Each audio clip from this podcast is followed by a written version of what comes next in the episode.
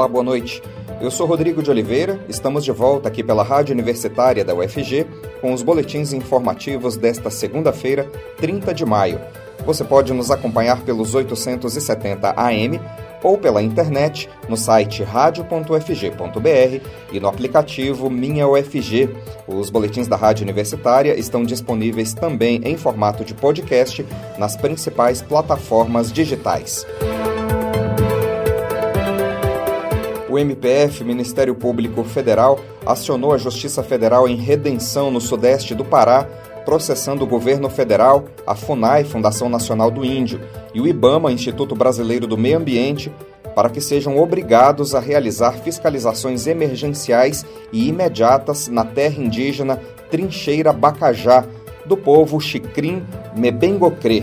De acordo com o MPF, as ações devem conter as invasões e o desmatamento que tornaram a área nos últimos três anos uma das mais desmatadas da Amazônia.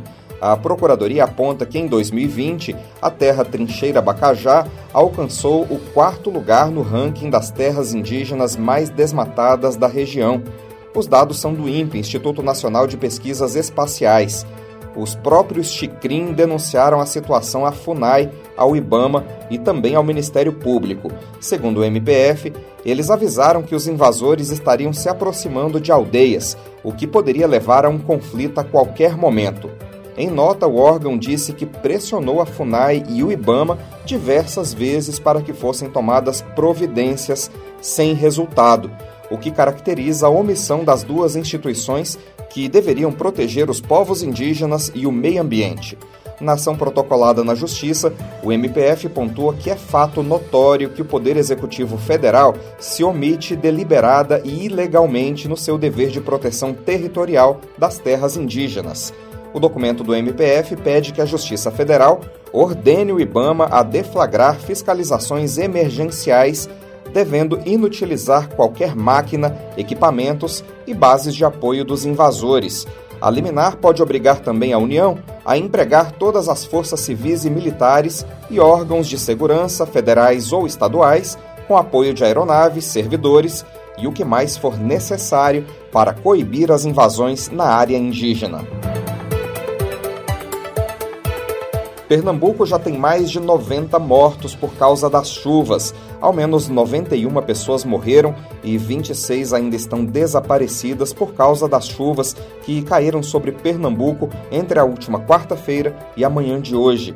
De acordo com a Defesa Civil do Estado, o total de desabrigados subiu para cerca de 5 mil. O governo pernambucano decretou situação de emergência em Recife e mais 14 municípios da região metropolitana. O decreto de situação de emergência permite que os municípios solicitem recursos do Sistema Nacional de Defesa Civil. Além do decreto, o governo do estado disponibilizou 100 milhões de reais para os trabalhos de busca e salvamento nas áreas atingidas, além de obras de infraestrutura nos municípios atingidos pela chuva. O presidente Jair Bolsonaro, do PL, e o governador de Pernambuco, Paulo Câmara, do PSB, trocaram críticas pela atuação diante das fortes chuvas que atingem o estado. Em visita ao Recife hoje cedo, Bolsonaro criticou a ausência do governador ao local e disse que faltou iniciativa ao governo estadual. O governador Paulo Câmara disse ao jornal Folha de São Paulo que não recebeu nenhuma ligação de Bolsonaro para discutir a tragédia e que não foi convidado para acompanhar a comitiva de ministros que visitou o estado. Intervenção Nacional retira lideranças estaduais do PL para criar palanque para Bolsonaro em Goiás. Major Vitor Hugo será o candidato do PL ao governo do estado e Wilder Moraes, do PSC, será o candidato da chapa ao Senado. Os detalhes na reportagem de Delfino Neto. O pré-candidato ao Senado pelo PSC, Wilder Moraes, afirmou que o presidente Jair Bolsonaro, do PL, estará junto com o partido na campanha em Goiás, encabeçada pelo deputado federal Major Vitor Hugo, do PL. Bolsonaro participou de encontro evangélico na última sexta-feira, dia 27, em Goiânia, e deve ir a Jataí na próxima terça-feira, dia 31, aniversário da cidade.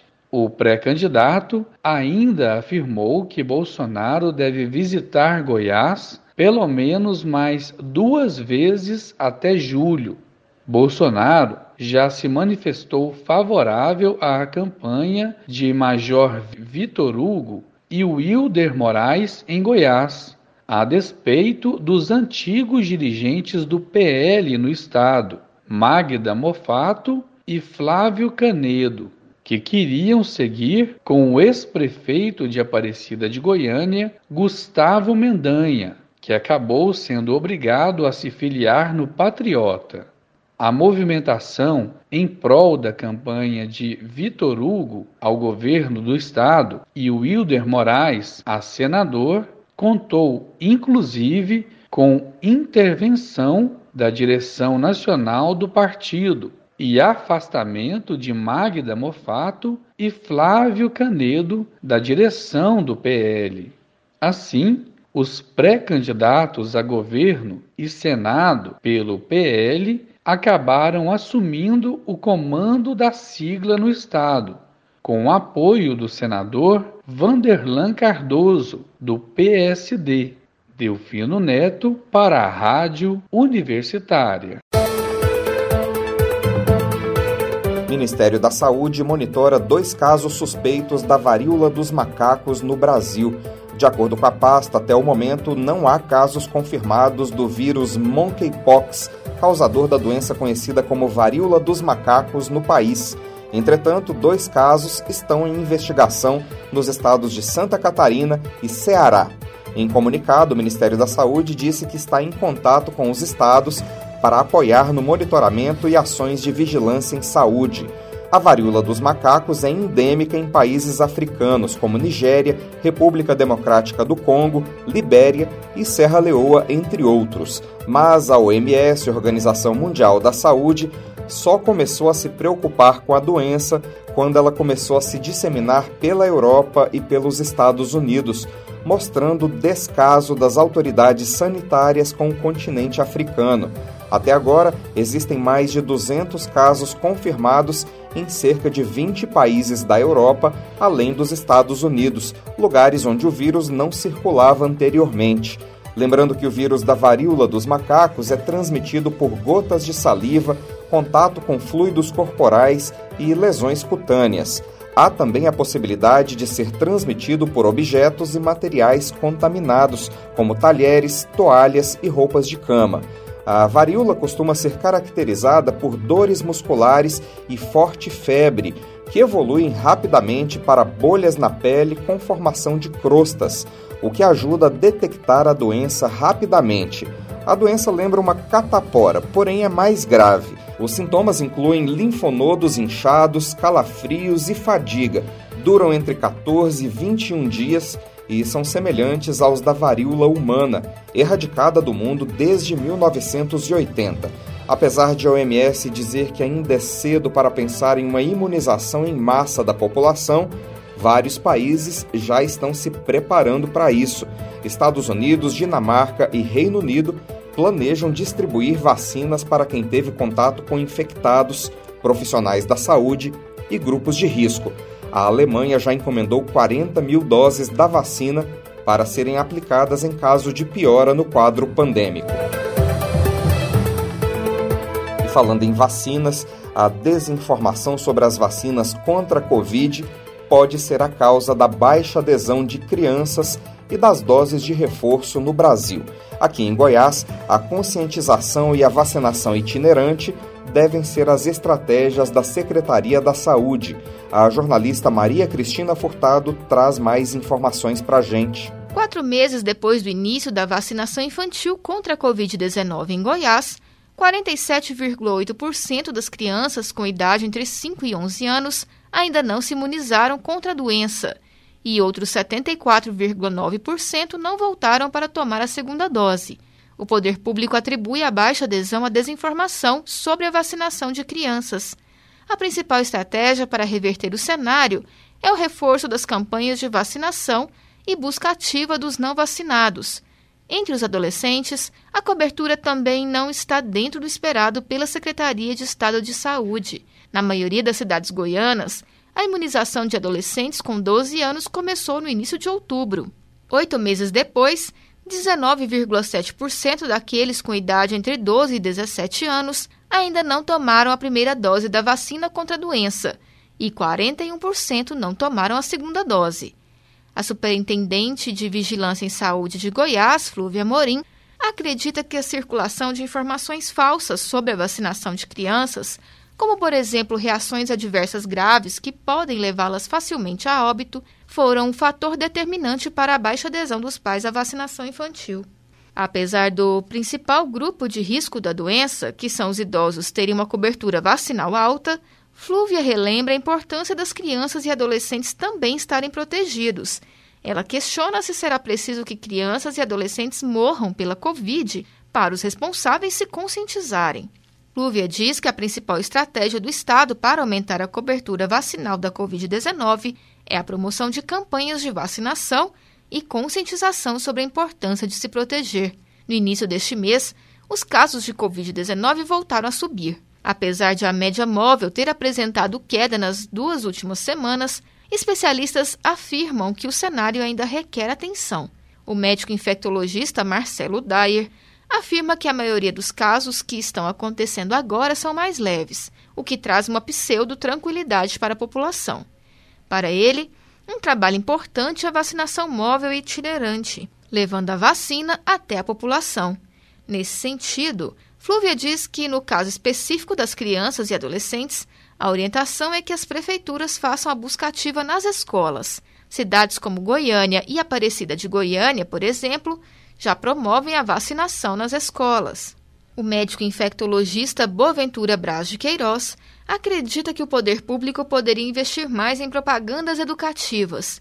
Atualmente, Goiás possui 2 milhões e 700 mil pessoas com doses de reforço em atraso.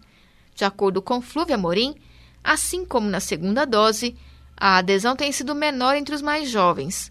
Flúvia explica que, muito provavelmente, as pessoas que ainda não tomaram nenhuma dose da vacina contra a Covid-19 não vão mais se vacinar.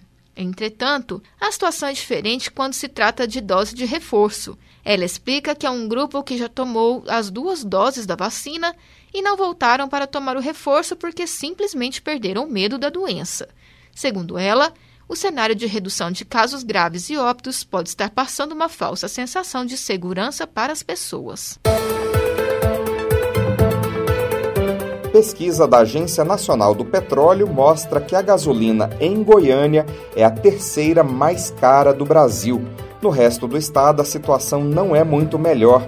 Goiás tem, em média, o quarto pior preço do combustível no país nós voltamos a falar com o jornalista Delfino Neto, que traz para a gente essas informações. Goiânia é a terceira capital com o litro da gasolina mais cara do Brasil. De acordo com o levantamento da ANP, Agência Nacional do Petróleo, o preço médio chegou a R$ 7,64 do litro da gasolina nos postos de Goiânia, o que reflete um aumento de 40 centavos por litro.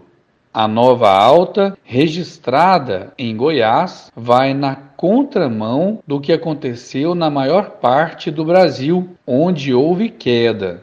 Conforme o levantamento da ANP, no topo do ranking das capitais, com os maiores valores praticados no litro da gasolina, estão Teresina com R$ 8,11 e o Rio de Janeiro com R$ 7,70. No entanto, vale ressaltar que essas duas cidades e esses estados, Piauí e Rio de Janeiro, houve recuo no derivado do petróleo, diferente do que ocorreu em Goiás. A terceira alta seguida fez com que Goiás alcançasse o recorde no preço médio da gasolina. A R$ 7,62, o maior já registrado pela ANP nos postos goianos. Já o litro do etanol estava, em média, R$ 5,10. Delfino Neto, para a Rádio Universitária. Reitores iniciam mobilização contra bloqueio de 14,5% nas verbas do MEC. Com o orçamento já deficitário, o funcionamento de universidades e institutos federais, mais uma vez, corre risco. Vamos acompanhar a reportagem da jornalista Ana Flávia Pereira. O anúncio na última sexta-feira, dia 27 de maio, do bloqueio de 14,5% da verba das universidades e institutos federais para despesas de custeio e investimento causou muita preocupação e já levou as instituições a iniciarem uma mobilização, porque, mais uma vez, o funcionamento da educação pública e da ciência brasileira estão em perigo. Hoje de manhã, durante o programa Boa Semana UFG, aqui na Rádio Universitária, a reitora da Universidade Federal de Goiás, professora Angelita Pereira de Lima, comentou o assunto com o jornalista Fabrício Soveral. Infelizmente, é, o sistema público de educação e a ciência sofreram um, um novo ataque, vamos dizer assim, na última sexta-feira, né, que foi bloqueio né, de 14,5% do orçamento em cada instituição. Na verdade, o governo federal fez um corte né, no orçamento, um bloqueio do orçamento do MEC por mais de 3 bilhões de reais, que foi repassado linearmente para as instituições, o que deu um, um percentual aí de 14,5% de bloqueio né, do orçamento previsto para 2022. A situação é muito grave. Esse bloqueio significa, mantido o bloqueio, significa 10,8 milhões a menos no custeio e investimento da universidade, na verba de custeio e investimento, e 4,8 milhões a menos no PNAES, que é no Programa Nacional de Assistência Estudantil.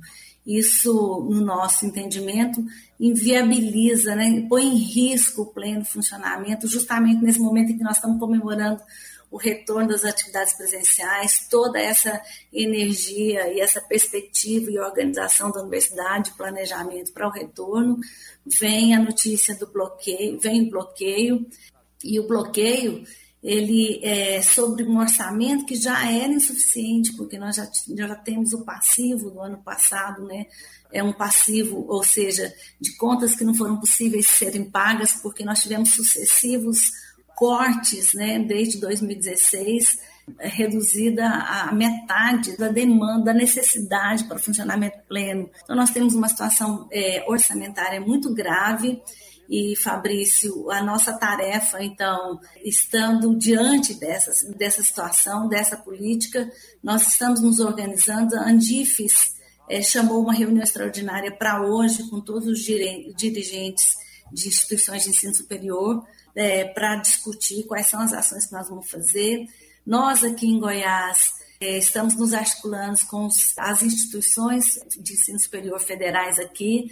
Então, ontem mesmo conversamos todos os reitores e reitoras é, da UFCAT, UFJ, dos IEFs e UFG, estamos organizando uma ação conjunta das instituições, porque nós achamos que esse momento é um momento de demonstrar a nossa unidade e a nossa mais especificamente, chamar tanto a população quanto os nossos congressistas aqui de Goiás para atuarem no, no seguinte sentido: nós precisamos tanto reverter o bloqueio, esse bloqueio que foi feito, quanto também continuar lutando pela recomposição do orçamento. Não basta só reverter o bloqueio. Então, nós temos uma luta árdua. É, felizmente, aqui em Goiás, nós acho que nós podemos contar com os nossos congressistas, é, estamos fazendo essa articulação, mas precisamos do apoio tanto do governo do Estado quanto dos governos municipais para fazer, influenciar, vamos dizer assim, nesta conjuntura política,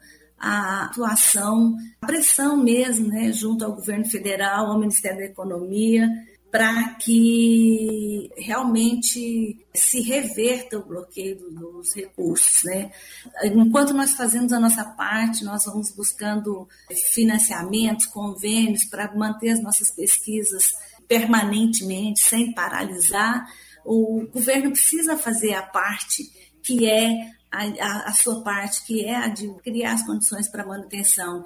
E, de acordo com a reitora da UFG, cobrar mensalidade dos estudantes das instituições federais de ensino superior não é a solução para a constante falta de recursos. Essa perspectiva apresentada, por exemplo, por aquela PEC 206, de cobrar mensalidade para resolver essas questões, não resolvem, os números mostram. Se cobrasse mensalidade, não resolveria, não seria suficiente para manter, além de desmontar o sistema. É uma conjuntura que pede de nós, da sociedade da comunidade acadêmica, muita atenção, muita mobilização, é, para a gente realmente reverter os ataques que a universidade e a ciência continuam sofrendo. Importante dizer que o próprio o FNDE, que é quem financia a educação básica, também sofreu cortes, que a CAPES, né, que financia a nossa ciência, nossas pesquisas, também sofreu cortes, cortes, eu estou dizendo cortes, na verdade, também tiveram seus, seus orçamentos bloqueados,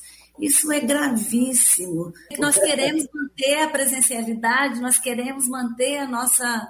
Vamos fazer de tudo para manter a universidade funcionando, é, mas nós precisamos realmente travar essa luta para desbloquear o orçamento e retomar a, o nosso, a, a complementação, porque ela é necessária.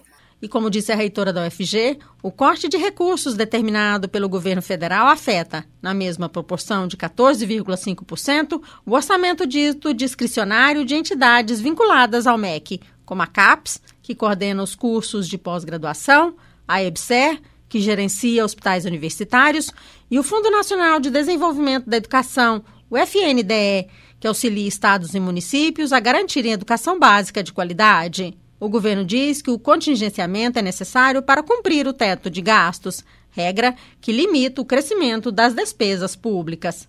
Nos últimos 10 anos, as verbas para investimentos em universidades federais caiu 73%. E o bloqueio de recursos este ano deve ser ainda maior que o previsto, porque o governo federal tenta encaixar nesse limite a promessa de dar reajuste aos servidores públicos federais. Ao todo, 14 bilhões de reais devem ser bloqueados em todo o governo federal para garantir um reajuste de 5% ao funcionalismo.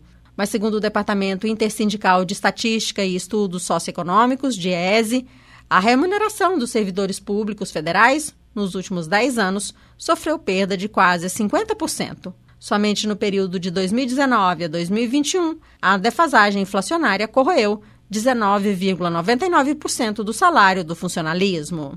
Ana Flávia Pereira, para a Rádio Universitária.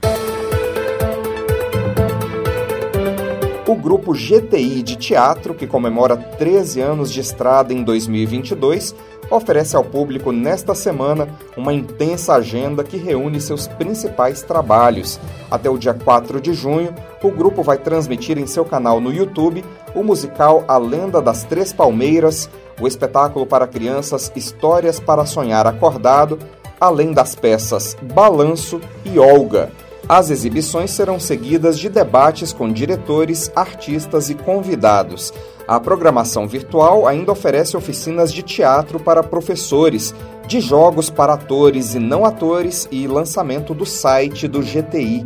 Toda a programação é gratuita com o apoio da Lei Aldir Blanc. A programação será encerrada com uma atividade presencial em julho, o lançamento do livro O que mantém o teatro vivo, de Bruno Peixoto e Robson Correia de Camargo.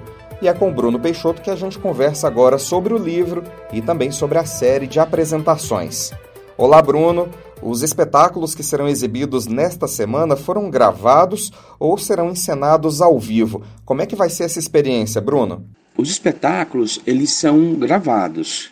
Essa experiência foi realizada em teatros presencialmente, com o público cheio, e agora, como a Lei Aldir Blanc prevê as apresentações online e o sistema todo sendo transmitido, nós resolvemos transmitir com muita qualidade, inclusive. Quem está fazendo a transmissão é o Victor Pimenta, que é uma grande figura aí das artes. Após a exibição dos espetáculos, haverá debate com o público. Como é que vai ser esse bate-papo? Nós vamos liberar o bate-papo através da nossa plataforma do YouTube, que você pode encontrar no nosso Instagram, que é teatrogti. Lá na bio você vai encontrar o link que você pode acessar e esses temas vão ser transmitidos, mas você pode interagir através do bate-papo. Né? A gente vai estar disposto, vai ter uma equipe que vai estar comandando esse bate-papo ali no YouTube. Há ainda uma programação com oficinas, né? Como é que serão essas atividades, Bruno? Tem uma programação com duas oficinas, né? Tem uma oficina para crianças que vai acontecer no dia 2 e 3, das 14h30 às 16h30, e também no dia 4 e 5, das 19 às 21 horas, no nosso canal do YouTube, né, do Teatro GTI. E qualquer pessoa pode participar? Qualquer pessoa pode acessar e qualquer pessoa pode interagir com a gente. Criança, idoso, adulto, escolas, público em geral, a gente está lá preparado para receber todos vocês. Em julho, você lança o livro O que Mantém o Teatro Vivo, escrito em parceria com Robson Correia de Camargo. Fala um pouco sobre o livro para os nossos ouvintes. Em julho, eu lanço o que mantém o teatro vivo. Na verdade, ele foi escrito por mim, com a orientação do meu professor, Dr. Robson Correia de Camargo, e eu falo um pouco sobre o primeiro livro de preparação de atores aqui do estado de Goiás, ao longo da história. Esse é um livro muito interessante, né, que vai ser lançado. Até agora nós estamos finalizando o processo com a livraria Palavrear, ali no setor universitário, e vai ser um livro com a presença da professora Adriana Fernandes, da, da UFPB, do Alain Lourenço, ali do Basileu França, e também o professor Luiz Davi, lá da Universidade Estadual do Amazonas. Então vai ser muito especial esse encontro. Nós vamos lançar nesse mesmo dia o site e também o nosso flipboard com o histórico do grupo. Bruno, muito obrigado por falar com os ouvintes da Rádio Universitária da UFG e sucesso para vocês nos eventos. Obrigado a vocês da Rádio Universitária. É um grande prazer recebê-los todos. Estaremos atentos aí no bate-papo do YouTube e acesse Teatro GTI e entre no nosso link do YouTube. É, lá na bio você vai encontrar o nosso link, tá bom? Obrigado a vocês, boa semana e acompanhe a nossa programação. E uma última notícia: a China fez hoje uma grande incursão aérea contra Taiwan após o apoio expresso dos Estados Unidos na semana passada. Uma semana depois que o presidente americano Joe Biden prometeu defender militarmente Taiwan contra uma invasão chinesa, Pequim realizou nesta segunda-feira sua maior incursão militar contra as defesas aéreas da ilha autônoma que a China considera seu território. Os chineses enviaram 30 aviões a Taiwan. Esse foi o maior contingente enviado para testar a proteção da ilha desde 23 de janeiro, quando a China enviou 39 aeronaves para fazer o serviço. Os aviões voaram em formação e invadiram a zona de identificação de defesa aérea de Taipei, cruzando a linha que divide o estreito de Taiwan. Os taiwaneses enviaram caças para interceptar os adversários e acionaram suas baterias de mísseis antiaéreos. Os chineses desviaram e foram embora, tendo no processo obrigado Taiwan a mobilizar um custo estimado em um bilhão de dólares, além de testar a rapidez de reação da ilha o principal efeito pretendido pela China é político. Em viagem à Coreia do Sul e ao Japão, Biden fez gestos de confronto ante a China, que é a segunda maior economia do mundo, atrás dos Estados Unidos e sua principal rival estratégica. Na semana passada, o presidente norte-americano disse que Washington seguia comprometida com a defesa militar de Taipei houve reações dos chineses que disseram que Biden brincava com fogo e que não seguia seu próprio discurso. O que Biden quer é o apoio da China para dar fim à invasão da Rússia na Ucrânia. O presidente chinês Xi Jinping já disse que quer o fim da guerra, mas nunca condenou Vladimir Putin e ataca o regime de sanções ocidentais aplicado à Rússia. Lembrando que Taiwan para onde fugiram os derrotados pela Revolução Comunista de 1949, é uma das linhas de frente principais da Guerra Fria 2.0 entre China e Estados Unidos.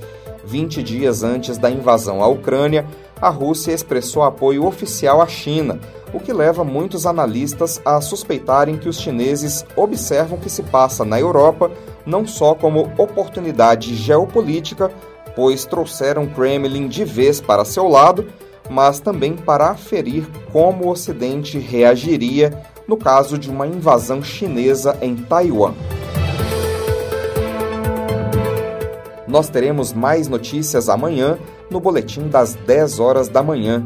Continue acompanhando nossa programação pelos 870 AM e também pela internet no site radio.fg.br e no aplicativo Minha UFG. Nós também estamos nas redes sociais. Curta nossa página no Instagram e no Facebook. Rodrigo de Oliveira para a Rádio Universitária.